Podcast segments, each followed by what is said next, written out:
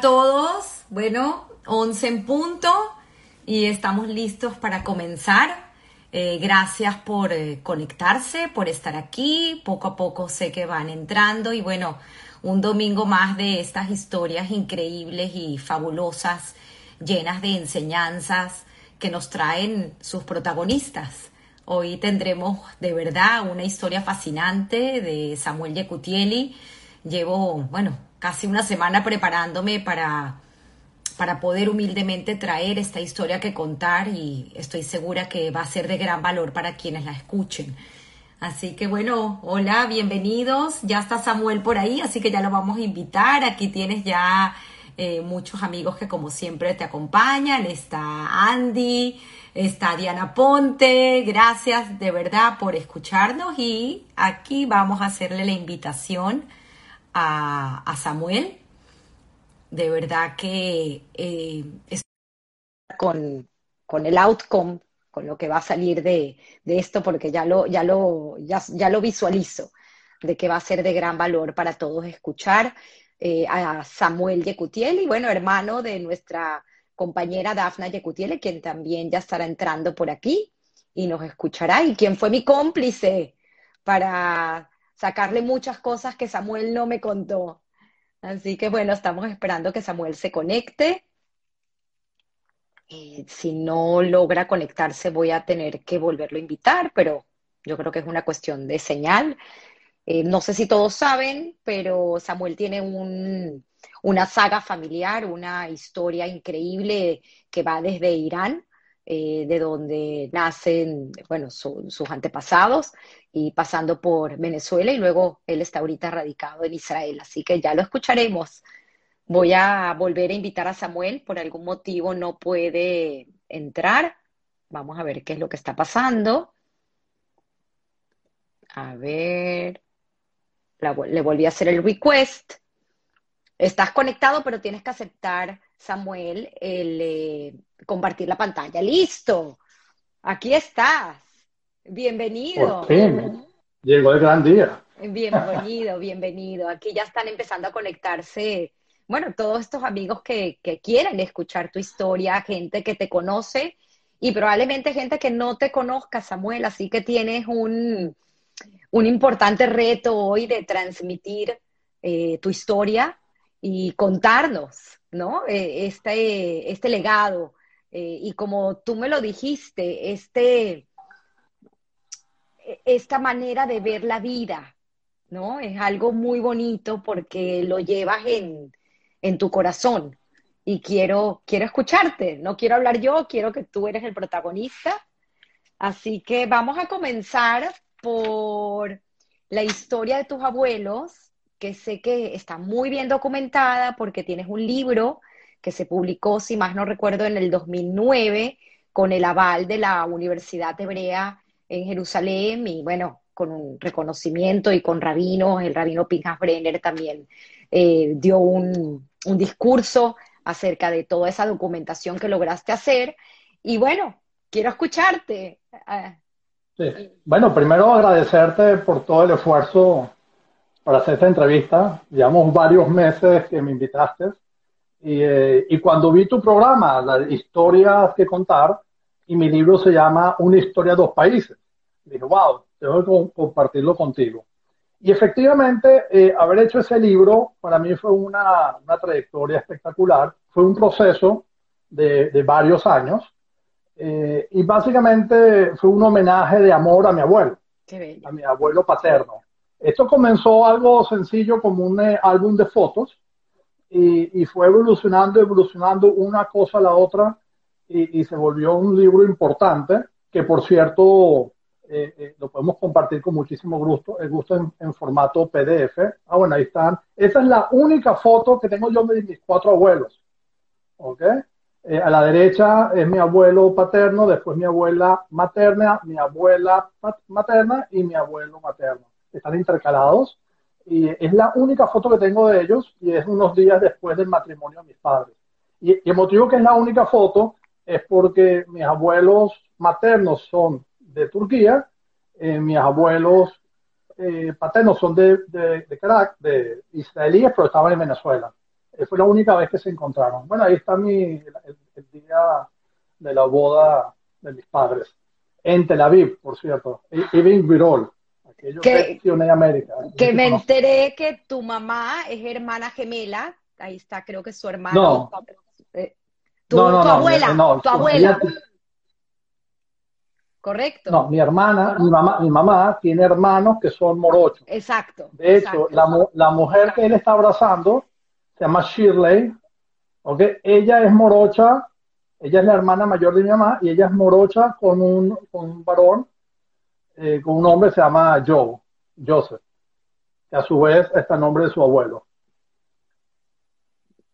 Bueno, sigamos entonces. Aquí es una foto en mi familia, por cierto, hay mucho, por cierto, en mi familia hay muchos morochos. Eh, eh, mi hermana, que estudió contigo, ya aquí están, bueno, mi hermana, que ahí están los dos, mis dos sobrinos, que son gemelos. Eh, unos jóvenes espectaculares, y bueno, ahí están los dos. Esto obviamente como estaba en el ejército hace 3, 4 años, y hoy en día están ahora estudiando ambos ingeniería, pero como las universidades están cerradas, online. Así que tiene otro reto ahí de estudiar ingeniería eh, vía internet. Increíble. Bueno, para, para no desviarnos, sigamos entonces con, con este libro, esta saga familiar, que también es importante recalcar que conseguiste un financiamiento importante. Creo que ahí la foto no se logra ver bien, pero conseguiste un financiamiento importante de alguien venezolano, de Hidalgo Bolívar, un gobernador del estado Aragua. Y cuéntanos un poquito de, todo este legado familiar. Sí, es un buen tema a resaltar. Eh, yo ya había comenzado bastante eh, en mi investigación y, eh, y bueno, como yo me dedico a temas de seguridad, en ese momento yo estaba involucrado en un proyecto muy grande de, un sistema de televigilancia para la, gobernación de Aragua, que estaba en su momento liderada por Hidalgo Bolívar. Entonces, bueno, mi, mi rol era estrictamente técnico, suministrando el equipamiento para un centro de control. En el proceso, eh, él me presentaba a mí como, como un israelí, como alguien importado. Y yo le dije, no, no, no, no, yo soy local. Yo nací en Maracay, yo nací en Maracay y mi abuelo eh, es de, del edificio Sami, pues, ¿no? El edificio Sami porque es emblemática, eh, es el icono comercial de Maracay. Y, y, una cosa llevó a la otra, después le comenté que yo estoy haciendo el libro y él me dice, yo te lo patrocino porque yo estoy en la biblioteca de la, de la Gobernación de Aragua, estamos documentando las historias de los ciudadanos de Maracay. Y entonces él decidió patrocinarlo. Eh, eh, él pasó como dos años mientras yo terminaba la publicación. En paralelo, eh, hubo la ruptura, desafortunadamente, de Chávez, que dio la orden de romper las relaciones entre Venezuela e Israel y sin embargo este gobernador decidió seguir eh, patrocinando un libro eh, que, que, de un judío y, bueno, y, no me puso ninguna restricción, pues, ¿no? Entonces aprovecho para agradecerle eh, que se hizo realidad esa publicación. Y él, llega a ir a Israel y va y visita la tumba de tus tatarabuelos y de tus abuelos. mi tatarabuelo, esos son los tatarabuelos que están ahí, de, mi, de mis bisabuelos y de mi abuelo. Eh, en ese caso, ahí están mis abuelos, mis abuelos paternos, eh, eh, los todos enterrados en Jerusalén. Y, estábamos de trabajo y le dije, gobernador, estamos aquí cerquita de la tumba de ellos y, fuimos, fuimos dos tardes a visitarlo y fue un honor. Quiero que decirte que la, la ubicación de los bisabuelos y tatarabuelos, en mi familia casi nadie ha ido se lo casi nadie, pero Hidalgo sí me honró en ir a ahí, el Monte de los Olivos. Qué una ubicación privilegiada. Y, bueno, ahí está la foto que demuestra eh, eh, su apoyo. comencemos entonces por la historia. La historia empieza en, en Irán, en un pueblo que se llama Busher. Busher. Busher. Sí, Busher, eh, sí, efectivamente yo comienzo a investigar eh, comienzo a investigar eh, y, descubro que es Busher el lugar, pero no, irónicamente, pero hablamos siempre de Irán, de, la, de, la, de, su equipamiento nuclear y resulta que las instalaciones están en, en Boucher, ¿no? Cuando yo me enteré, bueno, y wow, eh, están complicando las cosas, que mi abuelo proviene del mismo lugar donde están las instalaciones nucleares eh, de Irán. Boucher es, es una, una ciudad que es, es, relativamente importante porque es un puerto.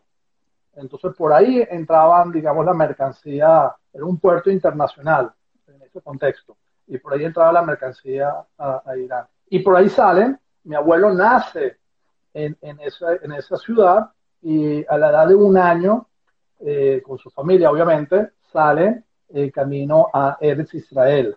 Entonces, si visualizan el mapa, Boucher está en el Golfo Pérsico, dan la vuelta y entran por el canal de Suez.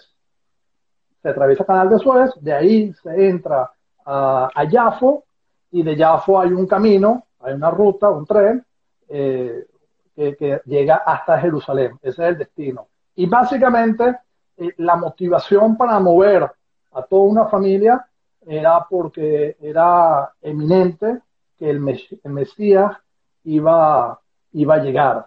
Entonces la familia quería estar aquí y, ser enterrados en el, Ahí cuando, cuando sale el Mesías, descubrí algo que al principio me pegó un poquito, que descubrí que mi abuelo no es sionista, sino es mesiánico.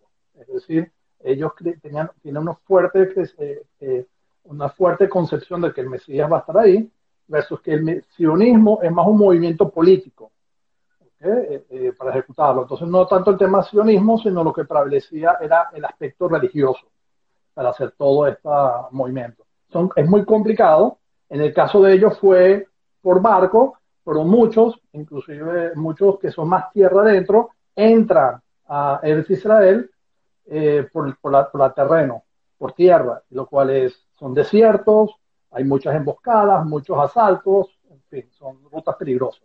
Pero bueno, ahí, ahí está, llegó a Jerusalén, eh, y Jerusalén en esa época es del, del periodo de los otomanos, y, y, aproximadamente a sus 21 años, es decir, 1922, 1923, sale a, a buscar oportunidades y viaja a Milano viaja a Milán a encontrarse con un amigo que le ofreció ciertas oportunidades, no coinciden, están ahí en Milán y todo el mundo Venezuela, Venezuela, y él se montó un hombre joven, eh, se fue, llegó a Venezuela. Y, y una de las, de las, tantas anécdotas es que llegó a Venezuela y él me dijo, afilo a maim lo kasher. O sea, inclusive el agua no es kasher en Venezuela, cosa que no existe kasher en el agua. Claro. Pero ah, era una situación precaria, pues, ¿no? Eh, pero siempre tuvo un gran amor por Venezuela, se le abrieron las puertas, llegó y comenzó a abrirse el camino. Y, y bueno, y todo eso lo, lo narro en, en, este libro. Y él consigue, él luego, ¿cómo busca esposa? Porque creo que él regresa a Israel a, sí, a encontrarse con Simha, que es tu lado Cohen. Sí, Simha, alegría. Alegría. Simha, Simha alegría, sí efectivamente llega soltero, pero en un momento dado, eh, obviamente no hay, no hay, muchos judíos en esa época en Venezuela, y, eh, y él vuelve, y volver, volver a Eretz, yo hablo de Eretz Israel, antes, porque hablando antes de la creación del Estado, eh, estamos hablando que es una, un recorrido por barco, que son meses. Pues, ¿no? Claro. Lleva su tiempo, y efectivamente él vuelve para buscar esposa, ahí conoce a mi abuela, que se llama en español Alegría, en hebreo Simha, ella es Creo nacida que... en Tel Aviv. Eh, está, esta foto, ¿no? Con, con sus hermanas. Sí, entonces tú me tapas, tu, tu, tu, sí. tu imagen me tapa la sí, foto. No Ahí está puedo... con, con, sus hermanas, con sus hermanas. Está con sus hermanas y ella nacida en Tel Aviv, es la hermana menor, es la, la hija menor. Y, eh, y, ellos son de, vienen de Grecia, pues, de Salónica, para ser más específico. Es decir, el bisabuelo paterno materno es de, eh, de, de, Salónica.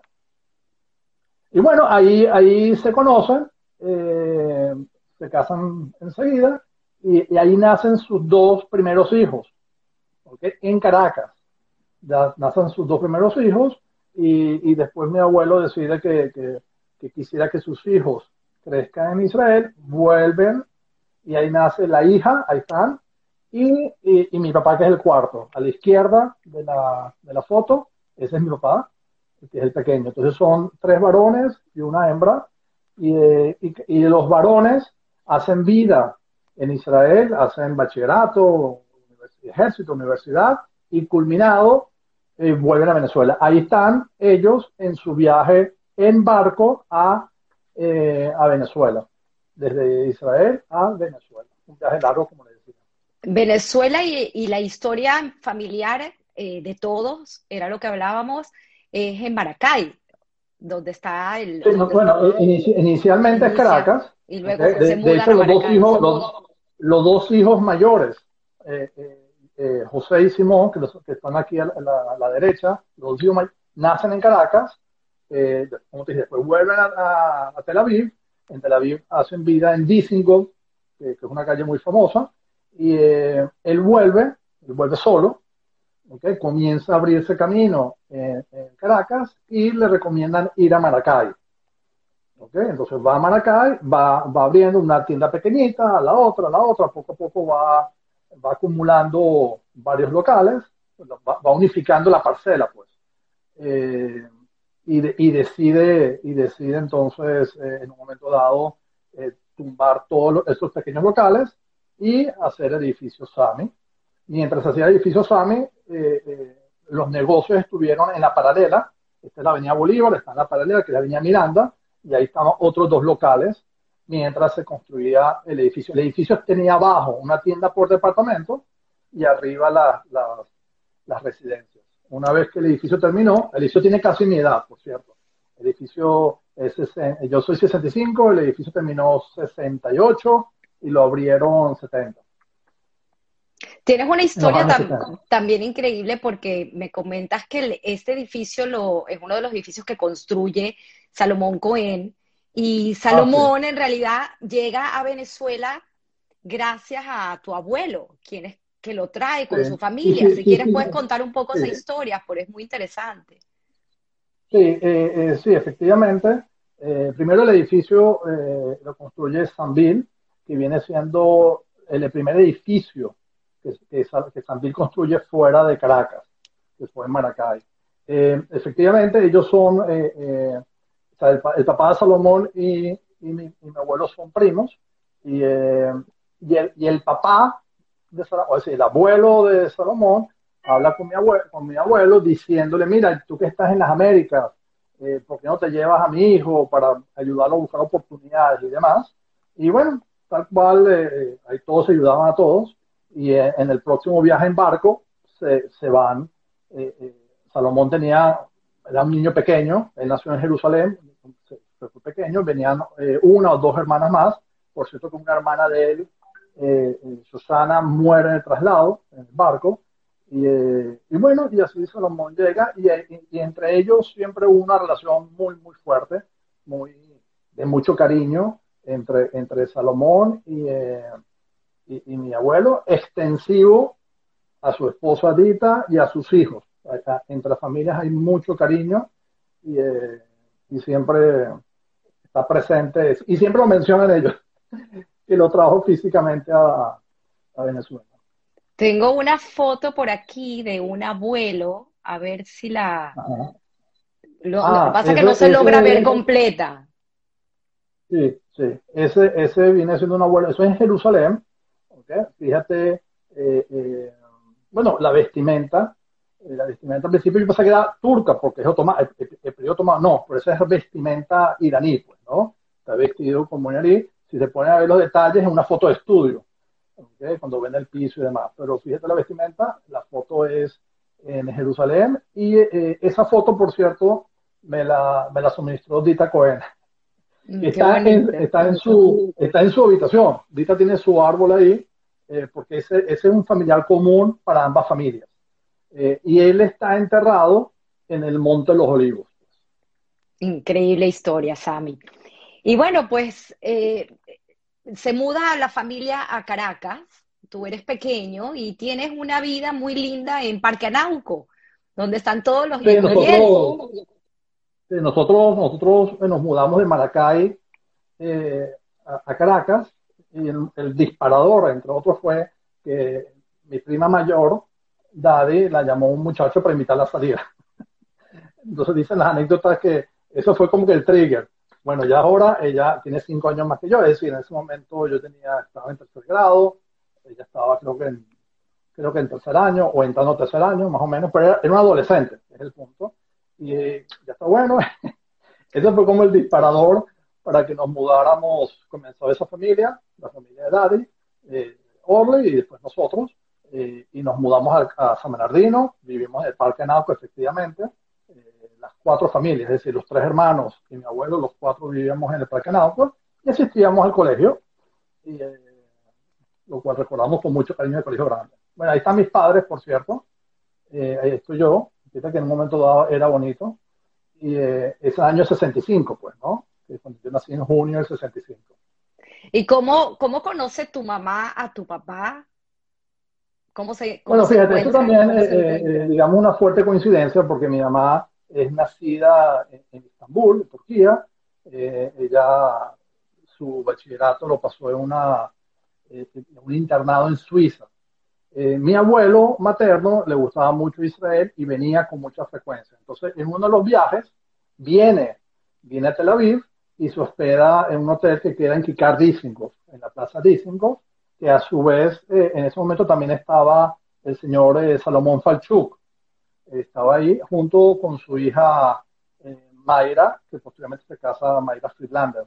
Se casa. Entonces, bueno, mi papá vino a visitar a Mayra, Wow. eran amigos de Maracay, la familia Falchuk son de Maracay, vino a visitarla y bueno, al lado estaba esta joven, esta joven y bueno, y ahí comenzó, comenzó el acercamiento y, y, y mi teoría es que, bueno, hubo a mi papá le gustó y demás, porque podrá ver que, que mi mamá es bonita, eh, pero yo creo más, mi versión es más que, que los abuelos hicieron empatía entre ellos y hicieron, una, hicieron el arreglo ahí. Mm, Qué bonito, qué bonito. Entonces, bueno, Eh, sí, eh, eh, fue coincidencia porque mi papá estaba, digamos, ya estaba en, en- ya estaba en Maracay, viene a Israel y mi mamá también estaba de visita. Fue un, entonces coincidencia, pues, ¿no? ¿cómo era Sammy chiquito? Porque me cuentan por ahí que eras un poco travieso y no te gustaba comer verduras, eras un problema para comer siempre. Bueno, sí, sí, creo que creo travieso, me imagino como, como todos. Eh, sí me ha gustado hacer de todo y de hecho creo que gracias a Dios he tenido la oportunidad de hacer de, de, de todo. Eh, y sí, eh, una- lo que sí recuerdo, como tú dices, un poquito guerra con el tema del tomate y con el tema de las ensaladas, de los vegetales, hasta hoy en día, pues. Fíjense cómo tenía cabello, Aquí cabello. con tu hermana, eh, tengo, tengo Sí. por, eras una persona sumamente curiosa y muy, eh, te encantaba hacer los planes. Cuando viajaban tenías siempre una agenda. Luego me vas a contar un poco de, Sí, de sí. una famosa agenda Bien, que ya, tienes. ya, ya que estás ahí con el perro, ok, ya que estás ahí en el perro, si pones, fíjate que eh, eh, hemos tenido desde, desde niño, desde pequeño, hasta hoy en día, siempre hemos tenido pastor alemán. Hoy en día no lo tengo yo, lo, lo tiene mi papá, que está conmigo aquí en Israel, y todos se llaman bolo. O sea, este es el bolo, pero hemos tenido creo que seis o siete, a lo largo, yo tengo 55 años, entonces a lo largo de esos 55 años siempre hemos tenido un pastor alemán bolo. En este caso específico, este perro estaba muy, muy entrenado. Fíjense que ni siquiera estoy, estoy en la calle, ni siquiera la cadena tengo yo encima mía, no está encadenado, muy, muy adiestrado. Es increíble porque hablé hace rato con tu hermana y me contó ciertas cosas y una de las cosas que mencionó es que tú le brindabas a ella siempre mucha seguridad. Y tal vez por ahí es que luego vamos a entrar en todo el tema tuyo de seguridad, pero me encanta porque eras una persona que, que es lo que brindabas. Inclusive tengo una anécdota con un amigo, compañero del colegio, Leo Vibranowski, que recuerda en algún momento él tuvo un accidente en la Cota Mil y tú te paraste a ayudarlo. O sea, que, que tienes esa vena, ¿no? De, de, de ayudar y de, del mundo de la seguridad, pero vamos a volver a eso. Quiero entender un poco otra vez eh, para, para saber tu historia, tu, tu, tu genealogía, porque eres, además lo tengo que mencionar y aprovecho para decirlo ahorita que te has vuelto un eh, prácticamente adicto y conocedor de toda la parte de la genealogía. Eh, has publicado varios libros, vamos a hablar luego de tu último libro, bueno, es fascinante.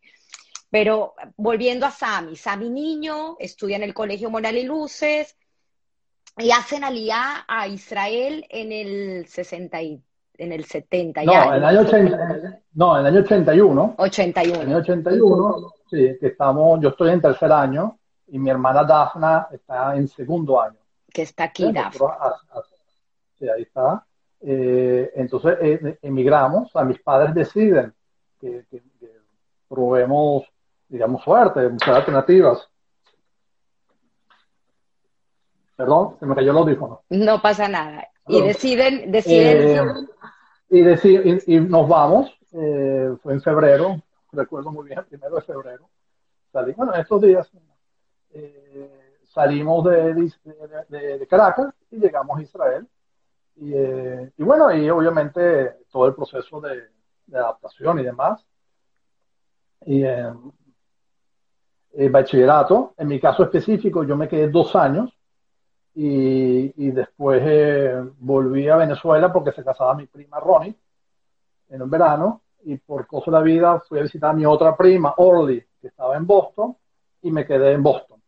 Es un misterio por qué me quedé en Boston, por qué todo, pero el asunto es que me quedé en Boston cinco años, cinco años, y eh, allí estudié ingeniería.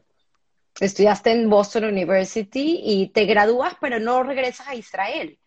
Regresas solo a Venezuela. es interesante porque ahí ya empiezas una vida totalmente, bueno, prácticamente autónoma, aunque siempre tuviste ayuda de tus padres eh, y apoyo, pero te abres camino y te abres camino solo y, y haces una maestría en el IESA y empieza todo ese mundo de conocimiento y esas ganas de aprender y de entrar en el, en el mundo del, de la educación continua. Y tienes... Entonces, bueno, efectivamente, sí, eh, sí como tú lo describes, eh, terminé el IESA y el IESA apenas terminé, que fue el año 92, eh, vengo a Israel y hago el ejército durante un año, menos de un año, eh, que era un tema que estaba pendiente, porque yo había, había emigrado, no hice el ejército, tenía, tenía que saldar esa cuenta, por decirlo de alguna manera. Eh, hice el ejército, cuando termino el ejército, ahí eh, vino una delegación de Venezuela, organizada por la, por la Cámara de Economía Venezolana Israelí, y, y bueno, entre los participantes eh, se encontraba un señor que yo le pregunto qué, está buscando y qué está en sus intereses, y él me muestra un listado, así como este, este lo tengo por él, un listado, una cantidad de, necesidades, y, eran todos temas de seguridad. Y eh, comienzo Pero a habla, habla un poquito más de la, de la libreta. Si quieres, vuelve a levantar la libreta porque es muy interesante. él, escribía. Esta libreta, que hasta, hoy en día la uso, valga la cuña para Montblanc, el problema es que esta ya no se consigue. Por algún motivo lo descontinuaron. Pero en esta libreta yo tengo la costumbre de, escribir todo, pues, ¿no? Tengo aquí todo, todo lo escribo. Eso lo aprendí de él, se llama Nardo Zamora. Eso lo aprendí de él, porque él también tenía una libreta como esta. Me saca y me muestra tal cual. Mira, estoy buscando todas estas cosas. Y eh, casualmente, do, una semana anterior, alguien me, me dice, quiero hablar contigo y, y presentarte estos productos. Bueno, las dos listas eran prácticamente idénticas. Entonces yo, yo hago a los dos días, hago la cita entre ellos y estoy traduciendo. Y mientras voy traduciendo, dice, wow, qué, qué cosa tan interesante todo lo que estamos hablando aquí. Este señor, Nardo Zamora, él, obviamente porque estuvo aquí 10 días en Israel, vuelve y, y, yo me quedo y aproveché que seguí indagando en, en, ese, en esos temas, fui indagando varios meses y a los cuatro meses yo vuelvo a Venezuela y uno de los motivos que volví es porque tenía que estar presente en la graduación del IESA. Eh, me quedó pendiente estar en la graduación y retirar el, el, diploma. Vuelvo y lo llamo para reunirnos. Él me invita a almorzar, pero que pase por su oficina. Y haciendo recorrido por su oficina, me dice, esta es tu oficina. Yo decía, yo no vine aquí a buscar trabajo, yo vine a visitarte. Pero bueno, de hecho me quedé con él 20 años. Wow. 20 años fue, una experiencia muy buena. Desafortunadamente, Naro Zamora acaba de fallecer eh, motivo del COVID. Fue algo muy repentino, pero fue un hombre muy especial que me apoyó muchísimo. en, todo el, mundo empresarial, de la seguridad física, me dio todo el apoyo, me involucró en muchas empresas de vigilancia, transporte de valores, radiocomunicaciones, monitoreo, bueno, todas las cosas que hicimos, muy, muy interesantes. Y, y, bueno, él fue el que, digamos, me, me introdujo en este mundo. Y, bueno, y obviamente se me, me apoyó que, hagamos cosas. De, hecho, íbamos a abrir una sucursal en Estados Unidos. lo hicimos, no prosperó, pero lo hicimos siempre muy abierto. Él es para mí, digamos, mi ejemplo de lo que es ser un empresario. Lo que tocaba, lo convertía en oro. Qué bonito. ¿Cómo entra Marcela en tu vida? Eh, bueno, afortunadamente, esto fue una, una cita ciegas donde eh, Ilana Becker y Marianne Becker, que paz descanse, eh, ellas dos eh, son dos personas comunes para ambos, para mí y para Marcela, y nos vieron y dicen, oye, vamos a hacer un, match ahí. Ilana, Ilana Becker me llama, me dice si estoy disponible, si quieres, y claro, con muchísimo gusto. Y bueno, y eso fue un miércoles, llamé a Marcela, el viernes la fui a buscar, fuimos a pasear a San Bill y desde, gracias a Dios, desde ese día hasta hoy, estamos juntos. Qué historia tan bonita, me encanta. Tienes tres niñas espectaculares. Eh, hablaremos un poco más de ellas cuando entremos con el tema de, volver a tu, retorno a, a, Israel, ¿no? Pero antes de eso, me encantaría escuchar estos 28 años del, en el mundo de la seguridad. Tú hablas algo muy interesante porque es toda lo, mencionas como la parte dura de tu trabajo, sin embargo, eres una persona con unos valores, con unos principios, con una espiritualidad que probablemente, pues viendo y analizando la historia y la saga de tu familia, provenga de, tus antepasados, de tus abuelos. Y quiero entender un poco, porque sé que, que estuviste también muchos años dando charlas, eh, muy involucrado, por llamarlo así, en la parte humana ¿no? De este tema tan duro de, la seguridad.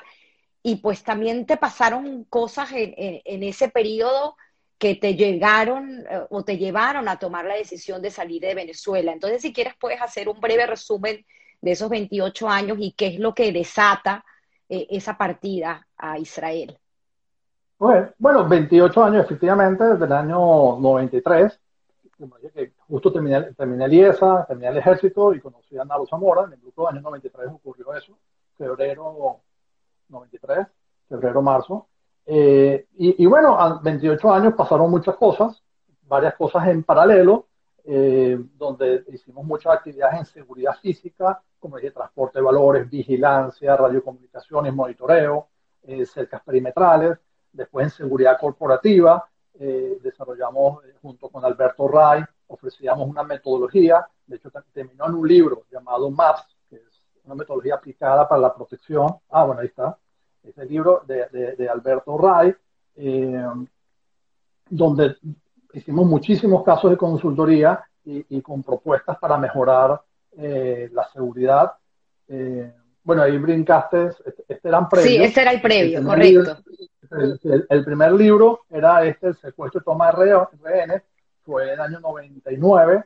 Eh, hicimos un evento en Fede Cámaras que colapsó la cantidad de gente que vino. Es un libro con varios autores donde estábamos analizando la problemática del secuestro. Recuerdo las palabras de, de, un profesional que vino de Táchira y dijo, oye, por fin en Caracas están discutiendo el tema del secuestro, eh, porque ya en la frontera se vivía fuertemente. Bueno, fíjense dónde terminó hoy en día la cantidad de secuestros que hemos tenido aquí.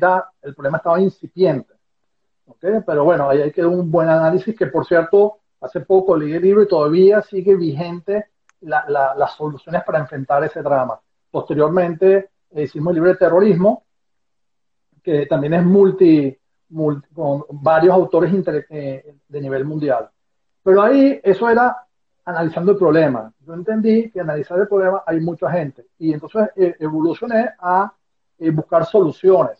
Y entonces ahí viene el libro que está a la derecha, que es la plataforma de coordinación, eh, que, es que, es una propuesta de un centro de comando y control. Que, creo que es una de las soluciones más eficientes para resolver nuestras problemáticas. Israel, casi todas las soluciones israelíes están basadas en un centro de comando y control eh, y ahí lo desarrollo muchísimo, pero lo combino con buenas prácticas de Colombia, de políticas públicas de seguridad democrática de, Álvaro Uribe, de los casos Bogotá, de Medellín. Toma en cuenta que la seguridad es algo viviente, entonces el asunto sube, baja, la dinámica es muy fuerte, pero usé como caso de estudios también el Chacao, y, bueno, entonces son diferentes frentes. Aquí estás viendo la parte, digamos, académica, de documentar los casos, las buenas experiencias, eh, la, seguridad corporativa con, con MAPS, eh, después hicimos seguridad ciudadana, también ahí eh, Leopoldo López me involucró ahí, comenzamos con un proyecto para hacer la seguridad del transporte público. En su momento, inclusive hasta hoy en día, la probabilidad de ser asaltado, la percepción de ser asaltado en transporte público es más del 90%. Entonces comenzamos con una solución para el transporte público urbano. Y después ahí me llevó una cosa a la otra y, hasta que llegué a ser eh, director en la Junta Directiva de Policía de Chacao, hasta que vine a Israel. Entonces, estos 28 años fueron muchas cosas en paralelo. ¿okay? Eh, también Segurred, por cierto, que, es, digamos, mi marca corporativa, donde la idea, eh, junto con Billy Weisberg, en sus inicios, la idea era eh, que sea un punto de encuentro para los profesionales de seguridad, en un marketplace donde el ofertante y el demandante de servicios de seguridad se encuentren y hacer negocios y demás. Y bueno, ahí está, hoy en día básicamente es una plataforma para transmitir conocimiento. Entonces esos 28 años pasaron muchas cosas muy satisfactorias y la última etapa es cuando vengo a Israel, eh, eh incursiono en todo lo que en Israel se llama Homeland Security eh, y, y pero más metido en tecnología. Entonces incursiono mucho más en profundidad todo el tema de tecnologías eh, israelíes con énfasis en ciberseguridad, donde ahí buscamos soluciones a las problemáticas latinoamericanas, tomando en cuenta que vengo llegando desde el país más inseguro, Caracas, desafortunadamente la ciudad más peligrosa del mundo, y de las 50 ciudades, 8 son de, Venezuela, desafortunadamente, conociendo esa realidad, ¿qué tecnologías podemos aportarles tanto a Venezuela como a Latinoamérica? Pero antes de eso, un poquito más en detalle, porque tuviste hay una persona que mencionas que con el que recorriste muchos lugares de Venezuela dando conferencias, que es Miguel Dao, eh, y, tuviste un, apoyo de él en un momento difícil en tu vida, porque fuiste perseguido. Sí, efectivamente, Miguel Dao, eh, eh, Miguel Dao fue director del, del, PTJ y él mismo fue el que hizo la transición al CICPC entonces, bueno, un día me la acerqué, me presenté y después yo dicté una charla, él vino a escuchar mi charla y una cosa a la otra nos acercamos y, para mí, y, no sé cómo, él me involucró como parte de su equipo. Hasta hoy en día no lo entiendo, pero fue una experiencia de lujo estar con un hombre de él, un hombre que por un lado es muy duro, por otro lado es muy sensible. Y, lo duro es por el tipo de situaciones. Eh, entonces, básicamente, eh, tuve la oportunidad de estar con él en, digamos, en otra área que es la seguridad personal. Cómo protegernos para no ser secuestrados. Eh, la probabilidad de ser secuestrado en Venezuela son altísimas. Hicimos muchos talleres, eh, pero era muy práctico. Documentábamos los casos muy bien, cómo pasó con videos, con documentos, de manera de concientizar a nuestra audiencia que tienes que protegerte, tienes que hacer un énfasis en la prevención, porque una vez que te secuestren ya es otro juego. Entonces vamos a hacer todo el esfuerzo de prevenir que sea secuestrado. Cuando ocurre el secuestro, desafortunadamente, entonces bueno, entra todo el proceso de negociación, de liberación, que, es un drama. Todo eso lo documentamos, todo, todo, eso fue lo que Miguel Dao hizo y yo estuve con él y, y fue una experiencia de, bueno, de atender familias que están pasando por una crisis que no se lo desean a nadie y sale y, te vas de Venezuela, ¿por qué? Mira, eh, yo, yo voy de Venezuela porque obviamente estando en, digamos, en seguridad ciudadana, igual que todos, ves el, drama, ves el deterioro, eh, que, no hay fondo, pues, ¿no? Una cosa, la otra, la otra. Eh, papá de tres niñas, entonces te das cuenta que desafortunadamente no hay, no, no hay futuro, ¿sabes? Lo otro tema es que yo veía, si yo, si yo digamos, hacía me proyectaba 10 años y usando a los otros hombres mayores que yo, en líneas generales, podía en promedio decir que tenían tres hijos y cada hijo en otro uso horario. Eh, bastante, bastante común, pues, ¿no? Oye, yo no quisiera llegar a esa situación de tener cada, en mi caso, de tengo tres niñas, cada niña en otro lugar. Entonces, entre otras cosas, vamos a Israel, tenemos mayores probabilidades de que nuestras hijas se queden alrededor nuestro. Eh, ya mayor estaba en tercer año, entonces era como un punto encrucijada. Vamos a hacerlo en tercer año porque ya en cuarto año no se puede, porque ya quitarla en cuarto no tiene sentido, que termine el bachillerato, vamos a hacerlo ahorita. Y si ya llega a quinto año, entonces ya va a querer estudiar aquí, dice Estados Unidos, entonces, entonces llegó, se dieron varias condiciones para que decidamos hacer la inmigración a Israel. Eh, hoy en día son tres años y medio, eh, creo que fue una muy buena decisión, fue un proceso, son tres hijas más mi esposa, son cuatro mujeres, cada una con su agenda, cada una con sus necesidades, con sus altibajos, extrañan obviamente la calidad de vida eh, comunitaria que tenemos, extrañan hebraica, a la familia, a los amigos, pero creo que vale la pena todo este esfuerzo. Eh, ellas, cada una a su ritmo, se está abriendo camino aquí y, creo que, que fue una buena decisión bueno, viste por el, la prosperidad y el futuro de tus hijas, fue el punto de quiebre para tomar la decisión finalmente de emigrar, a pesar de toda la historia y todo el legado que tenías en Venezuela. Eh, Definitivamente no es un tema aquí que por la crisis política o por la crisis económica, porque eso son situaciones que pueden cambiar. Exacto. Entonces, eh, el, el, el, argumento de peso es estamos emigrando para, eh, para darle mejores condiciones a nuestras tres hijas. Ese es el, argumento central, lo que lo hace más sustentable y lo que te da fuerza para superar, digamos, las dificultades, las, las añoranzas, las, eh, por ejemplo, Marcela, eh, además que extraña mucho su familia, extraña mucho los domingos, en Israel los domingos son laborables, extraña también a mujer de servicio, en fin. Pero, pero, como te decía, si vemos vemos cómo a las niñas se le ha abierto el mundo. Eh, por ejemplo, mi hija mayor en diciembre entró al ejército, hoy en día está ofreciendo sus servicios en la frontera con Siria. Eh, mi segunda hija eh, le fue muy difícil el proceso de adaptación, ella venía muy bien en, Venezuela, era líder, buenas notas, y de repente viene aquí a Israel, ni la ignora, le fue difícil, pasó su transición un poco larga, pero gracias a Dios rebotó, Hoy en día, esta semana se fue a Ashdod, se fue a Tel Aviv, se ve con sus amigas, va para acá, está haciendo surf, está haciendo bicicleta, en fin, se le abrió la... Y la, y la, y la pequeña, que llegó a nueve años, esa israelí, esa ni, ni se enteró del... hizo israelí enseguida. de hecho, en el, en el, colegio, otra anécdota es que nunca la consideraron una nueva inmigrante. Siempre la vieron como, como una israelí más. Entonces, bueno, y Marcela, en Marcela sí es, digamos, le lleva el peso más, el peso más duro, definitivamente. La casa, las niñas, diría conmigo, que es un tema.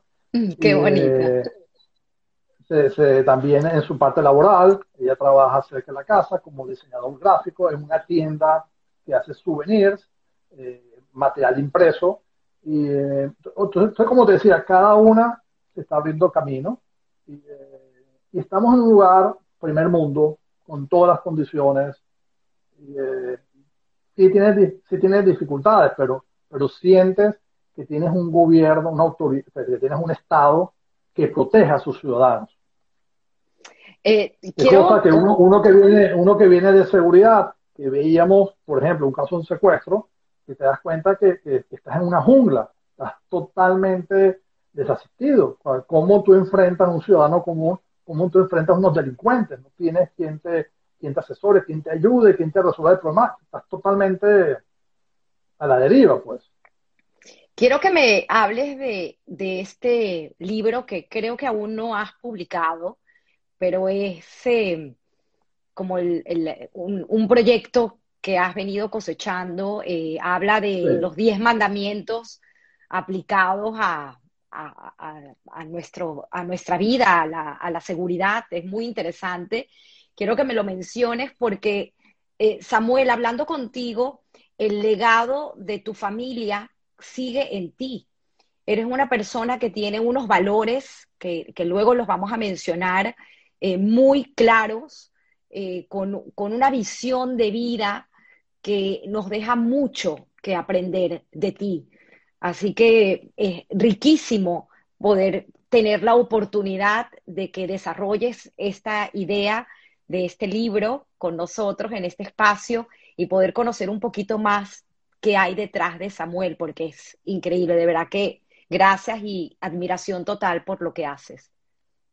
Bueno, primero gracias a ti, yo creo que estás exagerando. No, no lo estoy. No, lo estoy. Eh, entonces, fíjate, eh, siempre, yo, creo que por, por, ser ingeniero, tú siempre estás buscando soluciones, pues, ¿no? ¿cómo solucionamos? Entonces, como vimos anteriormente, estaba el libro de plataforma de coordinación, estaba el libro de, del MAPS con Alberto Ray, eh, pero todavía, oye, no, no, no damos con la solución.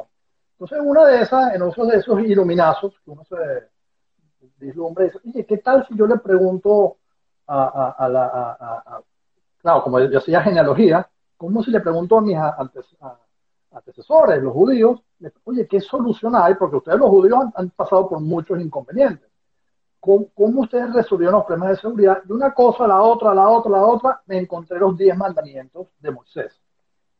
Y comienzo a investigar, fue un proceso largo, de unos 5 años, eh, eh, donde tuve que incursionar muchas cosas, donde inclusive el rabino Perman eh, semanalmente se sentaba conmigo los lunes, entre 7 a 11, durante más de 3 años, discutíamos todo lo que yo iba investigando, y me ayudó mucho, y muchísima gente me ayudó, muchos rabinos, mucha, mucha gente, muchos expertos me ayudó y finalmente el año pasado terminé el libro. No está publicado, pero está finalizado, está todo, está todo armado, pues, ¿no? Eh, pero ahí lo que conseguí fue cómo nuestra sabiduría milenaria de, la, de, la, Torá, ahí están los lineamientos, que si nosotros cumplimos los 10 mandamientos, cosa que es muy difícil de hacer, cumplirlos, eh, eh, nuestros niveles de convivencia serían mucho más altos. Y en el momento que tenemos mayores niveles de convivencia, esto tendría un impacto en mejorar los indicadores de seguridad. Esa es en una frase eh, la, la, secuencia. Entonces voy entrando mandamiento por mandamiento, entendiendo cada mandamiento y cómo eso lo llevamos al mundo de convivencia y cómo aplica en seguridad. Y así lo fui haciendo. Y por cierto, a la audiencia, también si me escriben, en fin, les mando el libro en versión eh, digital. Háblame un poco del nombre del este libro. Moraré entre ustedes. sí, el libro se llama Moraré, tal cual. Eh, eh, se llama Moraré entre ustedes. y, y, eso lo escuché en un shiur en la sinagoga un viernes, que estaban discutiendo por qué moraré entre ustedes y no con ustedes. Okay, ahí está la discusión ahí. Entonces, cuando es entre ustedes, es porque está involucrado y con ustedes puede ser lateral. la idea es que Dios esté entre nosotros. Eh, para que esté entre nosotros se tienen que dar muchas condiciones, que en esencia son cumplir los diez mandamientos, que por cierto los diez mandamientos a su vez resumen toda Torah. Entonces, el reto es muy, muy ambicioso, pero ese es el norte, pues, cumplir esto. Entonces, si, si se dan las condiciones, Dios va a vivir, va a morar entre nosotros. Y al, morar entre nosotros, los niveles, otra vez, los niveles de convivencia serán mucho mejores y en consecuencia, con mejores niveles de convivencia, se, obtienen mejores niveles de seguridad. Entonces, este libro no es un libro come flor, no es un libro ingenuo, es un libro eh, con argumentos fuertes, donde la esencia es, el gran mensaje es que tenemos que invertir en educación. Lo que ocurre es que la educación lleva su efecto lleva años, generaciones. Pero hay que comenzar en un momento dado. Tenemos que formar a nuestra gente. Lo, que nosotros vemos en nuestros países que son tan violentos es que no, los jóvenes estos que van y asesinan y hacen atrocidades no tienen un muro de contención. Y la educación, que, es la mano izquierda, el soft, es importantísimo. Obviamente con mano dura, pero hay que combinarlo. Y en la mano, o sea, en la parte soft, esta es una propuesta muy concreta. Tenemos que invertir en educación. Me encanta. Muchos de, los escuchan. Este, este, por cierto, no, este, por cierto, no es este libro no es una agenda judía. No, claro. no oculto mi judaísmo. Porque yo aquí no estoy haciendo proselitismo judío. Yo aquí estoy, estoy basado en la Torá, que por cierto la Torá es la base del judaísmo, del cristianismo y del islam. Entonces, es simplemente usando esa información, simplemente lo llevé al terreno de convivencia y seguridad. Es, es maravilloso. Además de eso, eh, rescaté ciertas cosas. Ayer me preparaste una lámina que estoy fascinada porque, vuelvo y repito, y tú lo dijiste, esta visión tuya de ingeniero eh, y de constantemente enfocarte en la solución y no en el problema, pues te hace una persona que tienes una visión de la vida, eh, pudiese decir que privilegiada, porque eres capaz de ver cosas que otros no ven. Y de verdad que nuevamente, gracias por, por transmitirnos tu conocimiento, pero quisiera entender frases como, como esta y hablarme luego un poquito de estos valores judíos que en parte sería la pregunta que hago sobre el consejo que pudieses darle a los jóvenes y a los adolescentes. Me atrevería a decir que en esta oportunidad no, no solamente va a ser un consejo al joven y adolescente, sino a todos nosotros, porque eh, bien vale la pena escucharte. Pero antes de eso, eh, ayer me mencionaste algo que lo tengo aquí anotado y me encanta. Dice, cuando no sabes de tus orígenes, tienes falta de pertenencia. Sí, fíjate, eh, con el tema con el tema de genealogía, yo, yo descubrí mis raíces, mis orígenes, pues, ¿no? Y, eso me, me, dio mucha fuerza, e, especialmente, digamos, en, los altos niveles de incertidumbre que llevamos, en Caracas, pues, ¿no? Entonces, oye, eso me dio mucha fortaleza cuando yo veo mi entorno, nuestro entorno, eh, eh, Venezuela, los países latinoamericanos tienden a ser sociedades muy matriarcales. La figura paterna está diluida, está distante, en fin. Eh, por, cierto, es uno de los motivos, creo yo, por qué predominan las vírgenes, porque la, parte matriarcal es mucho más fuerte. En todo caso, cuando tú, tú ves todos estos jóvenes que no tienen el modelaje de un papá, de la figura paterna, el modelaje es el malandro de la esquina, desafortunadamente. Entonces ahí, tú tienes un ciclo vicioso eh, muy lamentable. Entonces, eso es una de las conclusiones cuando de genealogía con, con, seguridad, te das cuenta, wow, estos jóvenes, desafortunadamente, hay un vacío muy fuerte ahí. Y yo sí creo mucho en el modelaje. El modelaje tiene eh, un, eh, eh, cuando tú tienes una referencia, sea tu papá, tu abuelo, X. Bueno, tú, en tus palabras, en tus palabras rescato, mi abuelo me transmitió con el ejemplo mi estilo de vida. Sí, definitivamente, mi abuelo, bueno, ya son 20 años que, falleció, por cierto, falleció en una edad muy, muy avanzada, casi 98 años, bueno, estaba de jovencito, casi una edad muy avanzada, eh, sí, pero él, él, es mi modelo, definitivamente. Para empezar, que tengo, uso su nombre, su apellido y, y Sammy, que es, la marca, es su marca comercial, pues, ¿no? Entonces, bueno, eh, eh, él con su ejemplo, ¿okay? me enseñó muchísimo. Y, y, su ejemplo como papá, él tuvo, creo, de los pocos casos que tuvo a sus tres hijos juntos, difícil tener otro, pero tuvo como socio a sus tres hijos hasta el final, los involucró eh, un hombre de fe, pegado a sus tradiciones, fiel al judaísmo, sinagoga, en fin. Bueno, eh, podemos, podemos, hablar de Betel, de la sinagoga Betel, que de hecho tengo esta foto aquí de ah, tú haciendo bar mitzvah y aquí es tu abuelo en la sinagoga. Se celebraron hace poco los 50 años de, de Betel y creo que también la presentación del libro, hay un legado increíble cultural Sí, tal cual. Eh, Betel, eh, Betel, nosotros es una, una sinagoga muy importante. Mi abuelo es fundador ahí. Ahí está el Bar Mitzvah, que es el año 78. Eh, el Bar Mitzvah. Y, eh, y, fíjate, hicimos vida ahí. Efectivamente fueron 50 años hace poco. Y, y, en el libro hay un capítulo dedicado a la Betel, porque es una sinagoga importante en nuestras vidas.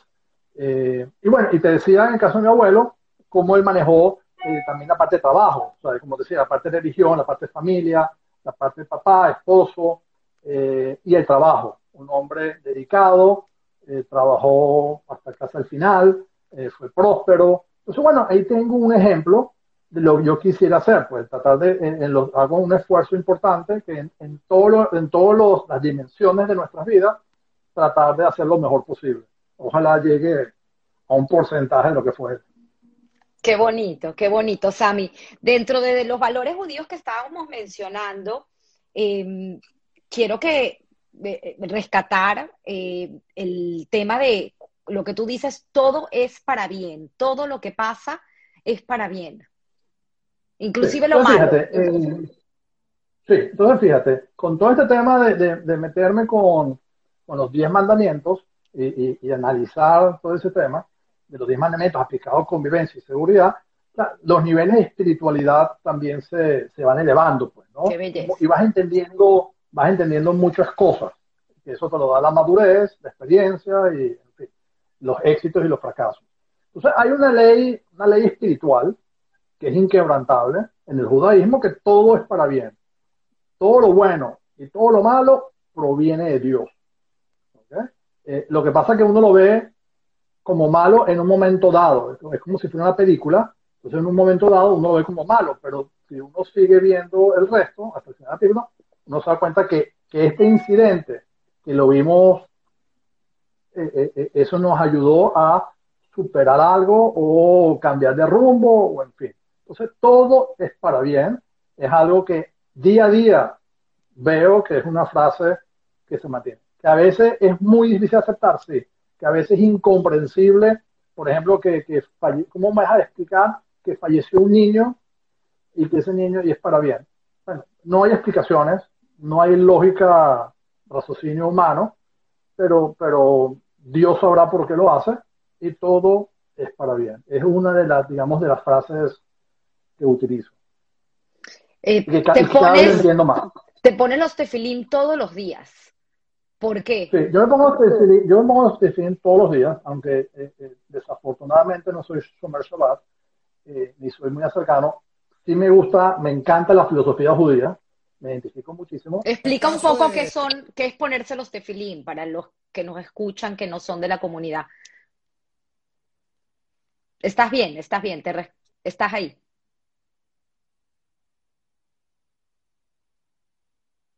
Sí, sí, continúa. Sí.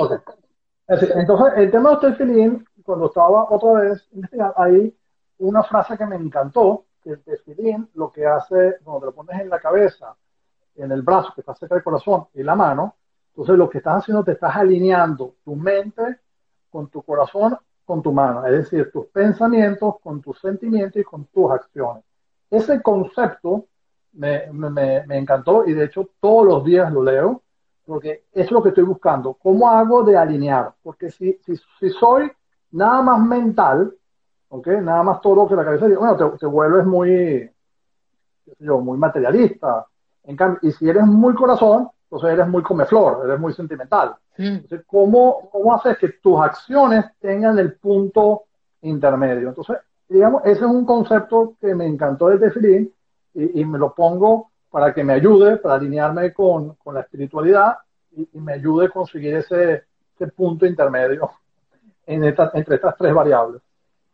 En, en, cuanto a ese tema y ese descubrimiento que tú haces constante, porque vuelvo y repito, eres una persona que está estudiando todos los días, inclusive hoy tuviste una clase de genealogía antes de entrar al live que me dijiste, me voy a perder, pero bueno, me encanta, gracias nuevamente por la oportunidad de tenerte. Me mencionabas... por cierto, te, doy, la premisa ya eh, que decidí retomar la genealogía, yo lo había parado por el tema de la guía y todo eso, pero se me dio una oportunidad de hacer un curso avanzado de genealogía.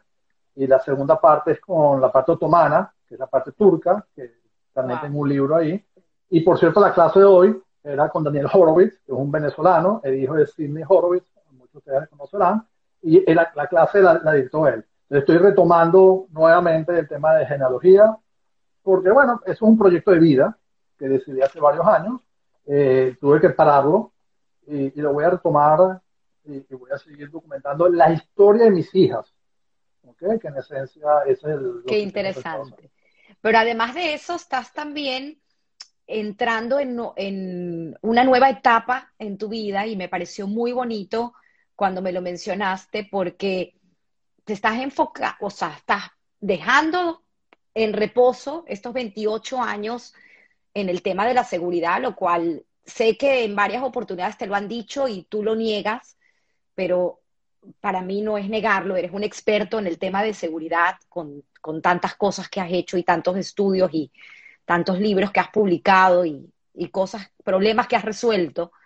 Pero sin embargo, ahorita te estás enfocando en, en algo que tú lo mencionas como Shalom Bait, y es el, la parte de bienes raíces. Eh, eh, si quieres, es tan bonito escucharlo, que lo puedes explicar ese enfoque tuyo de cómo lo ves por, como Shalom Bait y por qué. Sí, fíjate, vamos un poquito. Primero que yo siempre quise ser ingeniero civil, pero como la vida me llevó a Boston, yo descarté ingeniería civil porque necesitaba firmar. Ingeniería civil, al igual que los abogados y que los médicos, necesitas permiso local. Entonces, yo, no quería estar restringido geográficamente y por eso evolucioné a computación. En computación lo puedes aplicar en todos lados.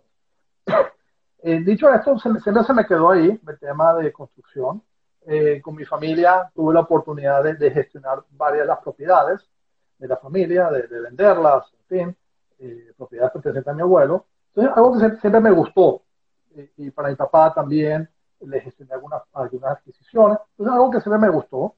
Y en Israel viene con una agenda de hacer seguridad, pero la realidad eh, eh, me ha demostrado que, las tecnologías israelíes son, son, son de muy alto nivel y son costosas para Latinoamérica. Entonces, ese proyecto, eh, digamos, me encanta, fascinante todas las soluciones, pero financieramente no está, no está produciendo sus frutos. Entonces se me dio una encrucijada una oportunidad de, de, tomar, de tomar bienes raíces. No me había dado cuándo, porque lo tenía pagado, que me encanta ese tema, lo estoy disfrutando. Eh, ah, estoy en esa transición, ¿ok? Pero cada vez me doy, cuenta que, que, es el camino a seguir. Involucrar mis bienes raíces, eh, porque hay muchas oportunidades. Y efectivamente, como Shalom creo que uno de los aportes, cuando tú asesoras bien al comprador y al vendedor, tú también espiritualmente ayudas en Shalom porque le ayudas a conseguir la propiedad acorde a las necesidades de esa familia. Entonces estoy en ese proceso de, impulsar fuertemente para mí el tema de bienes raíces, que también me dé la posibilidad de financiar mi estilo de vida y seguridad, que, bueno, son muchos años de, de historia, de posicionamiento, de, recorrido, dejarlo ir contra medida. Es decir, que cuando alguien me pida una tecnología específica, bueno, se la buscamos y vemos cómo eh, impulsamos ese equipamiento. Entonces, sí, estoy precisamente en una transición eh, y, con esta entrevista fue como que, eh, para, porque me ayudó a evaluar muchas cosas, retomar genealogía, ¿ok? Y bajarle al tema de seguridad para darle duro a bienes raíces. Pero siempre, siempre es un collage, ¿no? Siempre andas un poquito aquí, un poquito allá, no es blanco o negro, siempre tienes una, eh, yo uso mucho lo del malabarista, pero tú tienes que tener varias pelotas en el aire y, ninguna se te, caiga. ¿no? Qué bonito, Sami. Eh, me encantaría escuchar eh, tu visión acerca de la pregunta que hago siempre al final de Guy Ross de qué tanto le debes a tu vida a la suerte y qué tanto le debes al trabajo arduo y forzado. Sé que más o menos a lo largo de tu entrevista nos has demostrado cuál es tu punto de vista, pero eh, quisiera escucharlo nuevamente. Bueno, mira, desde mi punto de vista, yo no creo en buena suerte, porque, porque si crees en buena suerte, también crees en mala suerte. Entonces lo estás dejando a terceros. ¿okay? Yo, yo sí creo que, cada uno tiene un destino predeterminado, y eh, predeterminado por Dios, y está en libre albedrío. Entonces tú vas para acá o vas para allá. Eh, entonces, así como yo lo veo, es una combinación, y la tercera variable es que tú tienes que poner de tu parte para que las cosas se den. Entonces, yo, yo no, no me gusta, digamos, de, delegar en tercero por culpa del país, por culpa de esto, por culpa del otro, pues estás evadiendo.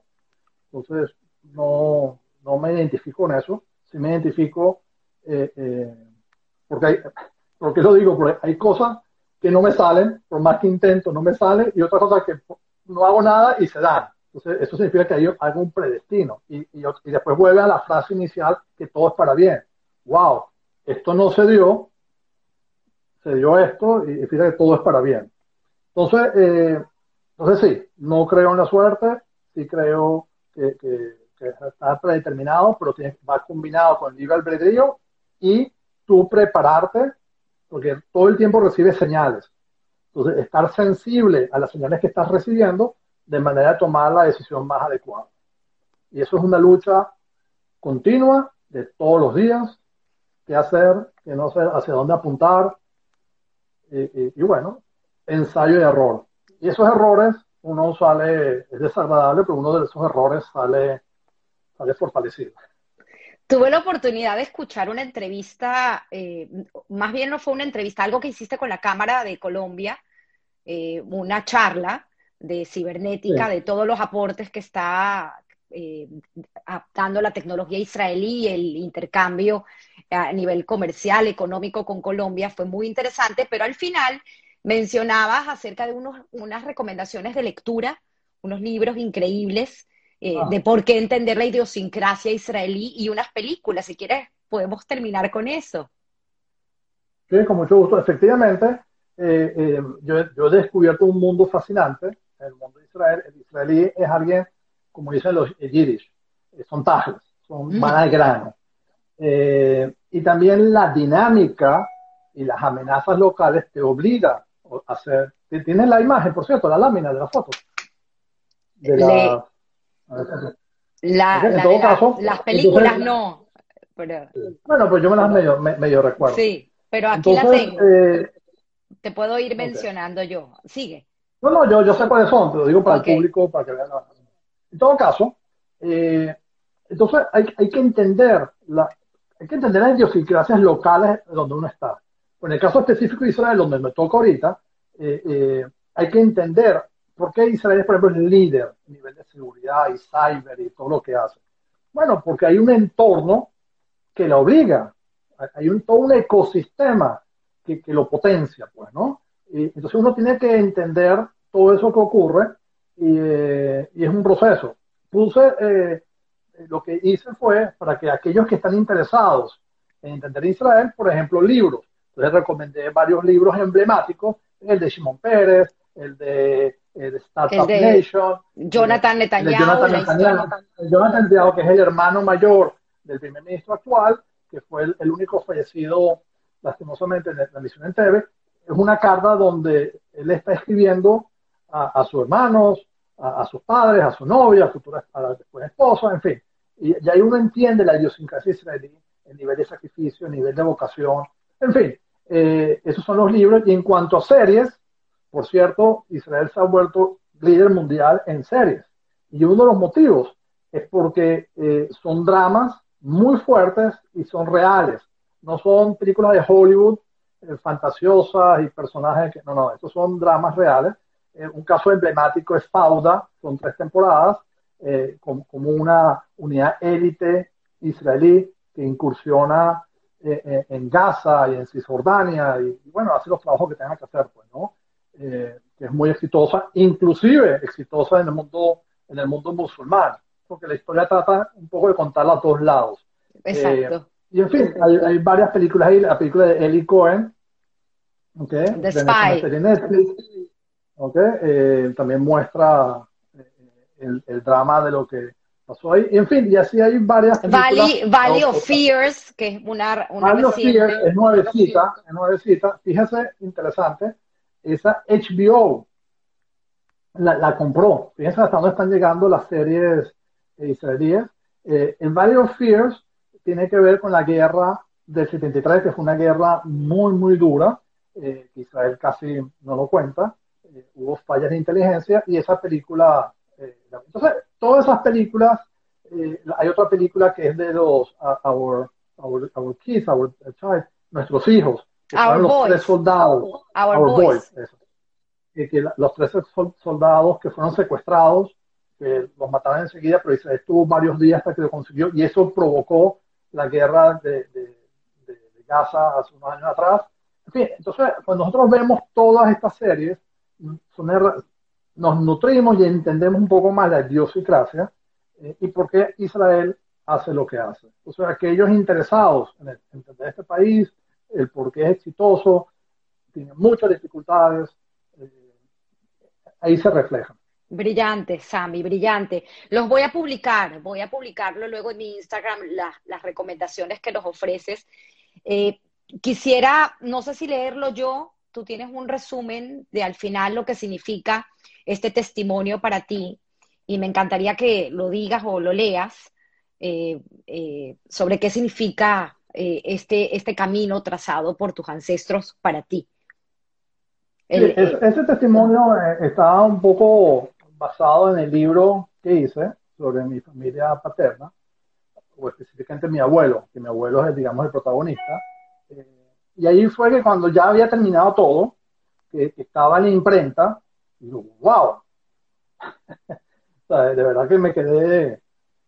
O sea, yo hasta hoy en día no sé cómo llegué a, publicar un libro tan, de esa envergadura, pues, ¿no? Tomen en cuenta que yo soy ingeniero, MBA, o sea, no, no, no soy un hombre de trayectoria de escribir y demás, y, nunca entendí. Yo soy de mi abuelo desde más allá.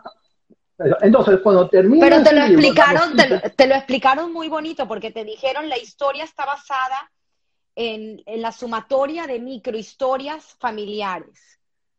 Ah, bueno, eso es otro tema. Es otro, es otro tema. Ya te voy a tocar. Ya te voy a tocar, es otro tema. Entonces, cuando terminé el libro, dice, wow, mira todo lo que está aquí documentado. Entonces, me, me sentí como que eh, con el ego alto, pero como que bendecido por todo lo que heredé eh, espiritualmente y en valores y, que lo puso en blanco y negro y que mi expectativa es que con el tiempo la publicación agarre más fuerza porque fíjate que hoy Discutir estamos dispersos. Yo fui el último en salir, después yo soy tercera generación, fui el último de salir de, de mi familia de Venezuela. Entonces, los nietos, bisnietos, ni siquiera saben dónde está Maracay. Entonces, bueno, agarré ahí. Lo otro que tú decías es que cuando en el proceso de investigación, una de las personas que me ayudó muchísimo, que es la, una de las decanas, una mujer decana de la Universidad de Jerusalén, la Facultad de Historia Oral. Yo llego a ella porque me la recomiendan. ¿Okay? Y, y, y, cuando voy, ella va, va, me hace un tour, me explica y me muestra una biblioteca, pero llena de audios. Y resulta que todos esos audios son microhistorias de gente que narra, narra sus casos, sus testimonios y demás. Y ella lo que hace es que ella escribe la historia, la historia universal, la historia del país, la historia X, basada en estas microhistorias. Es decir, que la sumatoria de todas estas microhistorias la ayuda a ella a, a, crear la historia. Y por eso fue, porque yo no entendí por qué esta señora, que siempre fue muy atenta conmigo, por qué me ayudaba tanto. Y, era eso, porque a ella le interesaba que, mi historia se documente y llegue, porque a su vez la nutre a ella. Entonces, bueno, entonces fue una experiencia espectacular y, que coincide con tu nombre, con tu, tu programa Historias que contar. Y bueno, la sumatoria de todos estos testimonios que tú estás acumulando van a ayudar a hacer la historia de la comunidad judía de Venezuela, por ejemplo, entre otros. Amén. Y, y encontraste que tienes un eslabón de un treceavo eh, pariente. Ah, bueno, eso fue el, tema de genealogía. sí, el tema de genealogía, esa es de, de mi familia materna, que, como le dije, mi, familia materna viene de Estambul y antes de, de, Bulgaria y eventualmente de España, pues, ¿no? La exclusión de España. Eh, en mi proceso de investigación yo tengo varias cosas documentadas y un señor eh, me contacta eh, y, me, y, me, me, plantea 10 cosas. Y digo, oye, ¿cómo este hombre sabe estas 10 cosas? Tres eran obvias, pero las otras 7, wow, comencé a sospechar, por motivos obvios, investigar, investigar, y bueno, hablo con el hombre y él me dice que yo soy la, la treceava generación de la descendencia de Urabino y él es la doceava. Él, él, él, tiene 20 años más que yo.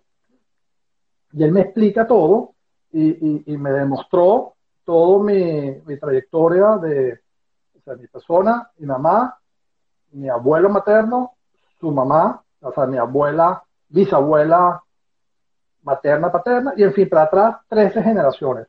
Para alguien que hace genealogía, que con mucho esfuerzo, mucho, llegué a cuatro, que las que encontré en el, en el Monte de los Olivos, y este hombre me pone 13, entonces fue, wow. Entonces comencé indagando, lo tienen muy bien documentado, y el motivo que está bien documentado porque fue una dinastía de ocho rabinos.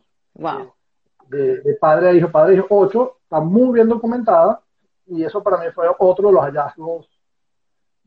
Por cierto que eh, yo no sabía, por ejemplo, yo soy, mi segundo apellido es Bichacho. Entonces mi abuela es Esther Bichacho. Y yo le preguntaba, ¿cuál es? Es el apellido de casada. ¿Cuál es el apellido de soltera? Y sus nietos no se recordaban. Este señor me dice, mira, ella es Esther Ben Moraes, que es un apellido compuesto. Muy poquita gente lo tiene porque son las siglas de ese rabino. Pero cuando le digo a los nietos, mira, por casualidad es Esther Ben Moraes, sí, sí, sí, ese es el apellido. Bueno, y así, este, esta investigación de mis raíces está llena de anécdotas, eh, una experiencia muy agradable que se los recomiendo a todos, eh, indagar y dedicaré tiempo y... Qué rico, qué rico, Sami. Creo que les voy a deber, y la voy a poner luego en mis historias, la foto de tu familia. No sé por qué no se me quedó grabada y no la puedo compartir. Marcela y tus niñas, eh, tus princesas, así las llamas, eh, que de hecho hay una canción bellísima que me encanta, que es eh, eh, Mis Princesas, ahorita olvidé el, autor y te la mencioné porque así, así llamas de tus hijas, Tamar, Yael, Sigal. Unos nombres preciosos. efectivamente, eso, eso, bueno, Marcela también es la princesa, es la princesa mayor. Entonces son cuatro princesas, entonces estoy rodeado, es un regalo de Dios, estar bendecido con cuatro mujeres eh, mucha gente me dice, wow, ¿cómo haces con cuatro mujeres en la casa? Bueno, es, un reto. Qué bonito. Pero muy, muy, muy, muy agradecido. Eh, te, quiero leer. Te quiero leer algunos de, la, de los mensajes.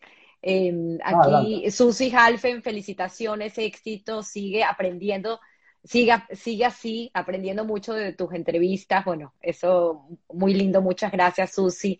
Muy interesante, Sami, muchas gracias por este encuentro. Nicolás Felizola, te mando un beso, Nicolás, gracias por escuchar. Tú también tienes una fascinante historia que contar.